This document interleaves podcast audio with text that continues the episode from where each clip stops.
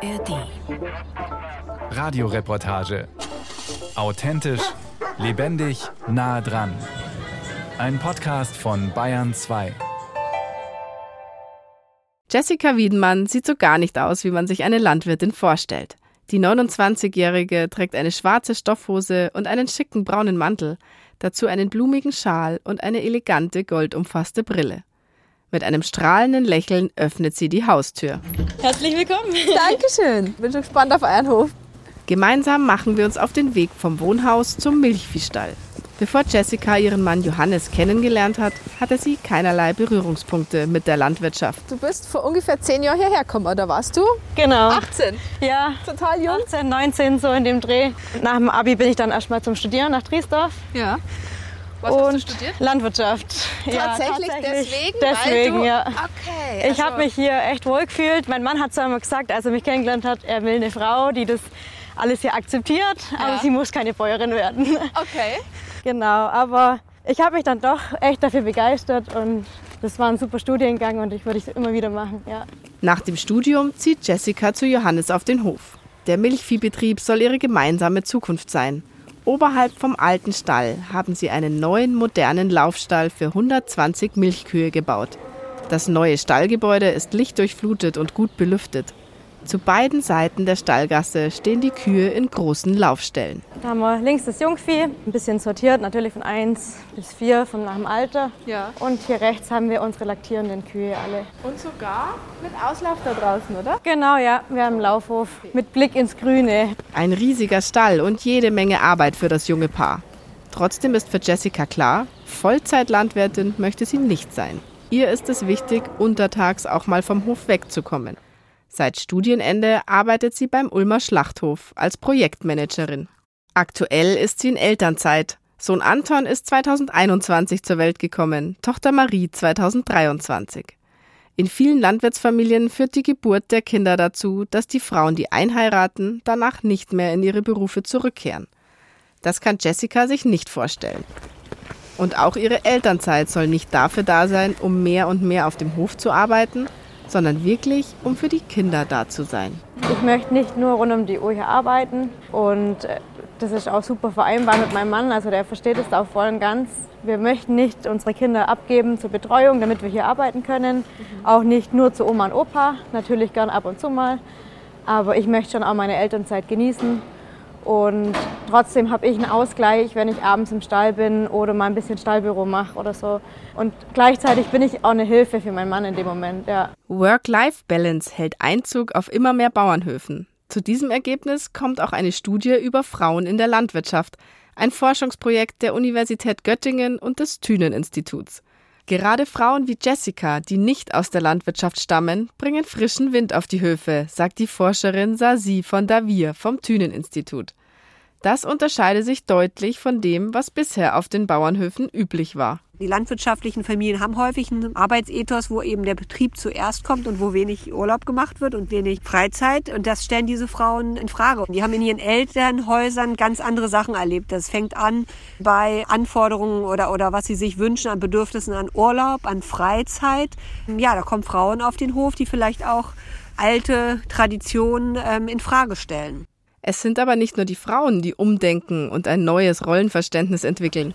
Zum Teil wollen das auch die Männer. Jessicas Mann Johannes zum Beispiel. Während wir uns im Milchviehstall unterhalten, kommt der 29-Jährige mit dem Hoflader angefahren. Neben ihm auf dem Beifahrersitz ein kleiner Blondschopf in Matschhose und Gummistiefeln. Der zweijährige Anton. Hallo, ich bin die Steffi. Hi, ich bin Johannes. Und ihr macht jetzt euren täglichen Hofrundgang, habe ich gerade gehört. Genau, ja. Bietet sich halt an, ich kann gut mitnehmen und hilft mir ein bisschen beim Vierter, hat ein bisschen Beschäftigung. Die Wiedenmanns wollen weg vom klassischen Rollenmodell, nur die Frau kümmert sich um die Kinder. Vormittags kümmert sich Johannes um Anton. Der Zweijährige ist dann mit ihm auf dem Hof unterwegs. Und ich habe ihn halt auch und kann trotzdem was schaffen und bin produktiv. Und trotzdem ist er bei mir und ich kann mit ihm schwätzen und ja, das ist halt anders, wie wenn ich jetzt mit ihm spiele, im Sandkasten oder drin. Ja, das ist auch schön, auch super, aber hier kann ich es halt vereinen und kann ja, zu was schaffen und, und ihm macht es auch Spaß, Bulldog-Fahrer und ist auch dabei und freut sich auch, wenn er beim Papa sein kann. Ja. Der kleine Anton hat viel Spaß bei der Arbeit mit Papa Johannes. Gerade kehrt und schaufelt er mit einem Kinderbesen das Futter für die Kühe in Richtung Fressgitter. Ich finde es ja der Hammer, wie unermüdlich er da schaufelt. Ja, ja. Könnte er den ganzen Tag machen. Durch die Aufteilung verbringen beide Eltern viel Zeit mit ihren Kindern und verschaffen sich gegenseitig auch Freiräume. Dazu kommt, dass die Wiedenmanns zwei Angestellte auf 450 Euro Basis beschäftigen, um sich als Familie zu entlasten. Eine Maßnahme, die früher für viele Landwirtsfamilien undenkbar war. Für Sasi van der Wier, die Forscherin vom Thünen-Institut, ein weiterer Beleg dafür, dass sich das Rollenverständnis bei den jungen Landwirtsfamilien wandelt. Bisher beklagen viele Landwirtinnen und Landwirte strukturelle Arbeitsüberlastung durch die rund um die Uhr Bereitschaft für Haus, Hof, Kinder und Mehrgenerationenleben. Angestellte oder Mitarbeiter zu haben, das ist halt wirklich ein Gamechanger, weil man Entlastung hat. Sich nicht aufarbeiten für den Betrieb, neue Wege gehen, Dinge anders machen als die Eltern oder die Schwiegereltern, das möchten auch Jessica und Johannes mit ihrem Milchviehbetrieb. Wie gut gelingt es, große Veränderungen durchzusetzen?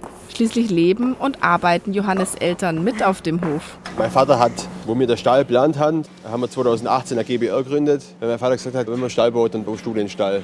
Deswegen ist es eigentlich schon bei uns auf dem Betrieb super, wenn ich sehe und mitkriege, wie es bei manchen anderen läuft. Also ich finde auch, wir können uns da glücklich schätzen, dass das so reibungslos funktioniert. Und es macht es an mir einfacher, weil ich auch sehe, ihm geht es dabei gut und das ist auch wichtig für unsere Beziehung. Sonst würde das Zusammenleben, glaube ich, auch deutlich schwerer hier am Hof sein. Und das ist eigentlich auch wichtig, wenn man schon zusammen lebt und arbeitet, dass man sich dann den Freiraum auch lässt. Man hat ja lang genug den Hof jetzt gehabt und natürlich ist es ein Stück weit schwer für die Schwiegereltern, den Hof jetzt zu übergeben. Aber es ist auch wichtig, weil so hatten sie damals die Chance und jetzt haben wir die Chance. Bei allem Wandel auf den Bauernhöfen, manche typischen Herausforderungen bleiben. Zum Beispiel eben, als jüngere Generation die eigenen Vorstellungen umzusetzen, auch wenn die Eltern oder Schwiegereltern es anders sehen. Wenn wir was durchsetzen wollen, dann sind wir uns da vorher schon im Reinen, dass wir das machen wollen und das machen wir dann auch. Und da bin ich auch froh zum Beispiel, dass er so hinter mir steht. Könnte ja auch anders sein und dann gehen wir das gemeinsam an, genau. Und so sind es betriebliche Entscheidungen und auch die privaten. Ja. Während Jessica und Johannes erzählen, tauschen sie immer wieder kurze Blicke aus. Die beiden verstehen sich ohne Worte. Dieser Zusammenhalt als Ehepaar ist extrem wichtig. Nur so, glauben sie, kann das Leben im Mehrgenerationenhaus mit Betrieb gelingen. Das ist bei allen Frauen, die wo auf den Hof kommen, sei es jetzt, ob sie aus der Landwirtschaft kommen oder nicht, brutal schwierig, wenn jemand Betriebsfremdes in so ein Unternehmen kommt und Familie und Betrieb alles am Tisch geschwätzt wird und du dann da auch noch mitschwätzen willst. Und dann aber der Mann eigentlich eher bei der Älteren ist in den Meinungen und jetzt bei der Frau. Ich glaube, das sorgt tatsächlich Ja. bei ganz vielen Frauen, die einheiraten, für ganz viel Frust, wenn der Ja. Mo nicht hinter, Ja, der, hinter Frau der Frau steht. steht. Ja, das ist elementar und ohne das geht es auch nicht. Außerdem unabdingbar auf einem Mehrgenerationenbauernhof die Privatsphäre. Denn der gemeinsame Betrieb kann sonst schnell auch nach Feierabend Gesprächsthema Nummer eins werden. Jessica ist es wichtig, auch Zeit als Familie zu viert zu verbringen, ohne die Schwiegereltern. Gar nicht so einfach, wenn alle unter einem Dach leben. Wir laufen auf das große Wohnhaus mitten im Hof zu. Als Jessica nach dem Studium zu Johannes auf den Hof gezogen ist, hat er noch in seinem Kinderzimmer gewohnt. Ja, jetzt kann ich dir einfach mal unseren Ist-Zustand zeigen und dann, was wir noch vorhaben und vor uns haben. Bin gespannt. Kommt rein. Wie ich hier einzogen bin, haben wir angefangen, dann uns den eigenen Bereich zu schaffen. Ja, genau. und eine eigene Tür, wo man sagt, die ist einmal zu. Genau, ja. Ja, dann. ja. Dann haben wir Wohnzimmer, Badezimmer, Küche und Schlafzimmer. Ist das deine Schwiegereltern am Anfang schwer gefallen, auf einmal zum Klopfen? Ist das eine Umstellung gewesen für die? Also für meine Schwiegermutter glaube gar nicht. Für meinen Schwiegervater vielleicht hin und wieder mal, ja, Gewohnheit. Ja. Eine abschließbare Wohnungstür trennt die Wohnung von Jessica und Johannes im ersten Stock vom Wohnbereich der Schwiegereltern im Erdgeschoss. Richtig unabhängig sind die beiden Parteien aber noch nicht. Sie nutzen denselben Hauseingang und ein gemeinsames Treppenhaus und hören sich gegenseitig kommen und gehen. Doch auch das soll sich bald noch ändern. Jessica steht im langen, schmalen Gang ihrer Wohnung. Am Ende des Gangs haben sie einen Durchbruch zum angrenzenden Heustadel gemacht. Eine provisorische Bautür trennt die Wohnung noch vom künftigen neuen Wohnzimmer. Und hier geht es auch direkt schon auf die Baustelle. Durch die Bautür in ja, die in die Zukunft. Erweiterte Wohnung. Ja, also hier schaffen wir unseren separaten Eingangsbereich. Da kommen wir dann die Treppe nach oben. Mhm. Und hier wird unsere Küche, unser Wohnzimmer, unser gesamter Wohnbereich geschaffen. Wenn alles fertig ist, gelangen Jessica und Johannes über ein neues Treppenhaus ins Erdgeschoss zu ihrer eigenen Haustür. Von der Baustelle geht es zurück in die Wohnung. Wir setzen uns an den Esstisch in Jessicas kleinem Wohn-Esszimmer. Überall an der Wand hängen Fotos von ihr, Johannes und ihren Kindern. Es ist ein sehr persönlicher und gemütlicher Raum mit Couchecke und einer kleinen Kinderspielecke mit Kinderküche. Den habt ihr euch geschaffen, diesen Ja. Rückzugsraum, gell? Ja.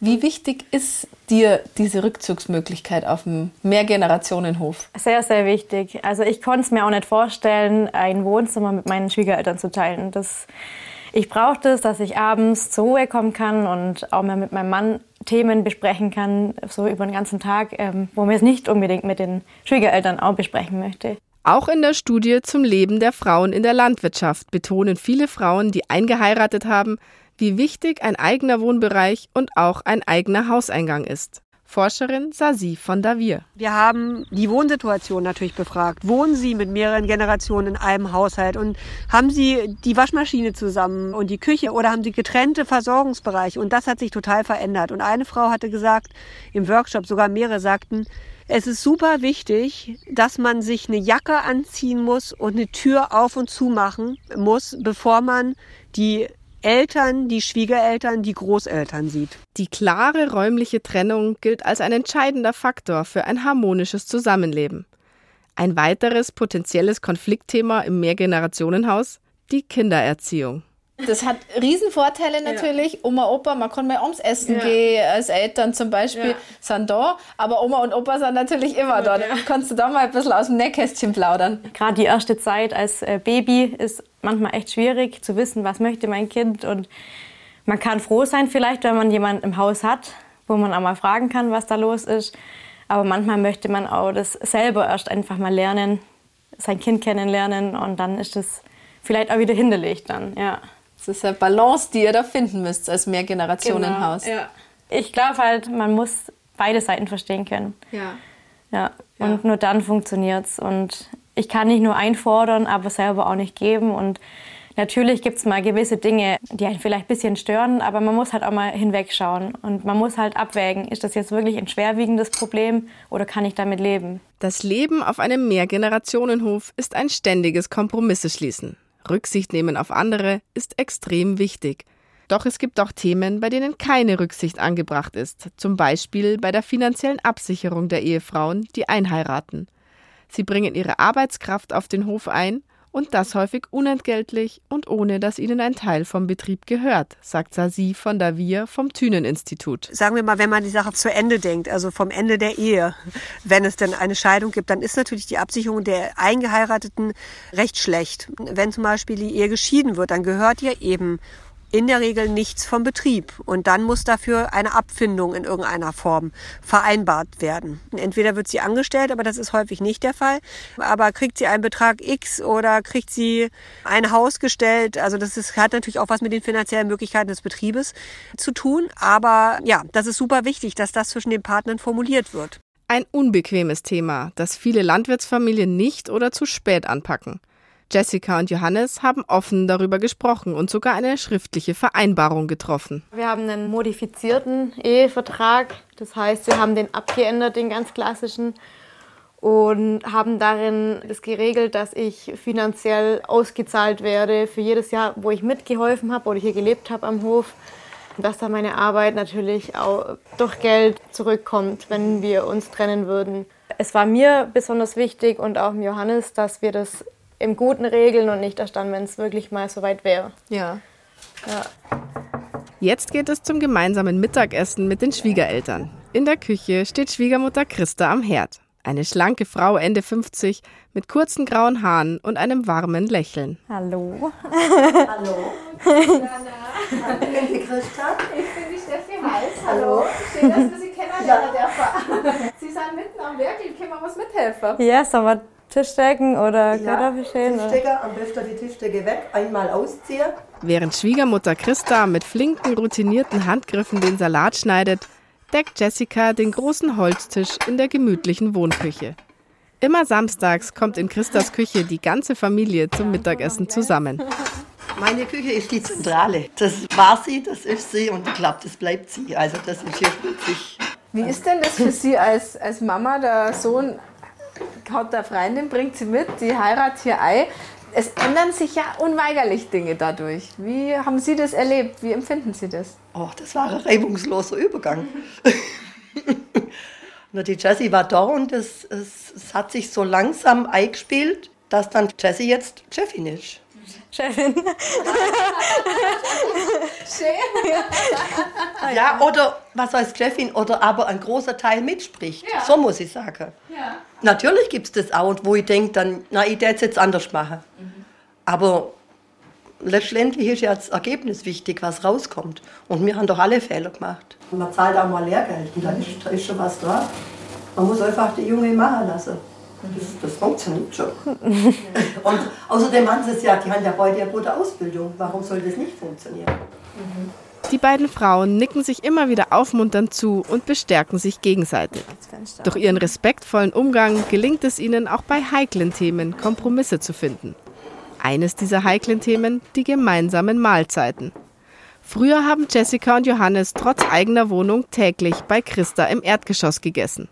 Mit der Geburt der Kinder hat sich das auf Wunsch von Jessica geändert. Es ist ihr wichtig, unter der Woche mit ihrem Mann und ihren Kindern in der eigenen Wohnung zu essen.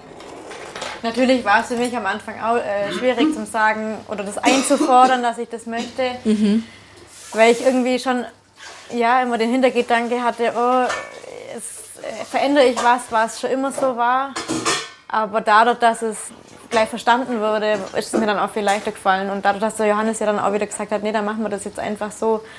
Mama hat damit bestimmt kein Problem. Ähm, dann bestärkt es auch mich dann natürlich. Die Familie kommt jetzt nur noch einmal pro Woche zu einem großen gemeinsamen Mittagessen zusammen. Das wird dafür besonders zelebriert. Ein Kompromiss, mit dem Schwiegermutter Christa gut leben kann. Sie hat selbst vor vielen Jahren auf dem Hof eingeheiratet und weiß aus eigener Erfahrung, wie wichtig es ist, aufeinander zuzugehen und auch mal einzulenken. Wie haben Sie das erlebt, als Sie auf den Hof gekommen sind? Ja. Haben Sie da Konflikte erlebt? Ja, haben wir Konflikte erlebt und das war schon auch, äh, ja, auch nicht ganz einfach. Das war nicht ganz einfach. Man muss sich da schon einleben und auch behaupt, sich behauptet dann. Oder wenn man, wenn man etwas Neues einbringen will, das war schon schwierig, ja. Und ich habe immer gedacht, das, das mache ich, den Fehler mache ich nicht. Ja, das ist so. Was waren da die Hauptkonfliktlinien, wo Sie sich aufgerieben haben? Kindererziehung und einfach, ja, dass sie einfach nicht so mit integriert wurde in der Betrieb. Einfach, dass da mal Entscheidungen getroffen wird, wo ich dann nicht gewusst habe. Also ich bin schon ein Teil mit einbezogen worden, aber einfach man so vor vollendete Tatsachen stellen. Das ist jetzt einfach so. Oder das macht man so. Das haben wir schon immer so gemacht und das machen wir jetzt auch weiterhin so. Und das ist, ja, ist halt nicht richtig, weil jeder Generation will mal was, will was verändern und das ist auch richtig so. Und dass man wieder an, an frischer Wind bringt. Ja, ich sage jetzt mal, ihr geht mit der Zeit, seid offen für das, was kommt. Und äh, Ja. früher war es einfach anders. Es sind die typischen Konfliktfelder, bei denen Schwiegermutter Christa sich einst mit ihrer Schwiegermutter aufgerieben hat. Kindererziehung, betriebliche Entscheidungen und Privatsphäre. Doch die Konflikte zwischen den Ehefrauen und den Schwiegermüttern werden weniger, so das Ergebnis der Studie zum Leben der Frauen in der Landwirtschaft. Auch weil die Frauen auf den Höfen ganz gezielt diese Probleme angehen, glaubt Sasi von Davir. Es gibt offensichtlich doch einen Diskurs, auch wie man miteinander umgeht oder an der Kommunikationsfähigkeit wurde doch, glaube ich, in den letzten Jahrzehnten stark gearbeitet, weil es war nicht mehr so dieses Thema, was wir erwartet haben. Schwiegereltern haben natürlich auch zwei Seiten. Man hat vielleicht mit denen Konflikte, aber sie sind natürlich auch häufig da und dann, das sind halt häufig auch die Schwiegermütter, die die Kinder abnehmen, die den Frauen Arbeit abnehmen und den, ihren Söhnen auch Arbeit abnehmen. Also äh, Schwiegermutter hat zwei Seiten, ne? nicht nur eine negative. Das wurde sehr deutlich. Ein gutes Verhältnis zwischen Einheiratenden, Ehepartnern und Schwiegereltern ist ganz entscheidend für das Wohlbefinden aller auf einem Mehrgenerationenbauernhof. Das gelingt vor allem, indem man sich gegenseitig Wertschätzung entgegenbringt, sagt Jessica. Auf jeden Fall sollte man seine Ziele vor Augen haben, aber auch die andere Seite respektieren und sehen und Mama. versuchen, einen Mittelweg Mama, zu finden Mama, von beiden Seiten. Und einfach hinterfragen, wie wichtig ist mir das? Rentiert sich der Kampf oder nicht? Und betrifft es jetzt nur irgendwie gewisse Zeiten oder Phasen im Jahr oder ist es wirklich ein Dauerthema, was mir jeden Tag auf der Seele brennt? Und immer wieder das ansprechen, ansprechen und nie schweigen. Ja. ja.